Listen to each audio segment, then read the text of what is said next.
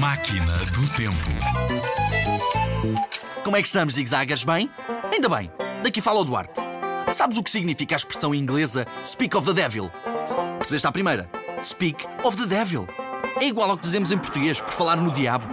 Usa-se quando se está a falar de alguém e ele não está presente e de repente ele entra ou aparece. Não se está a chamar o diabo a ninguém, não é? É só uma expressão. Podes ficar descansado. Há mais expressões estrangeiras noutras máquinas do tempo, ok? Até já!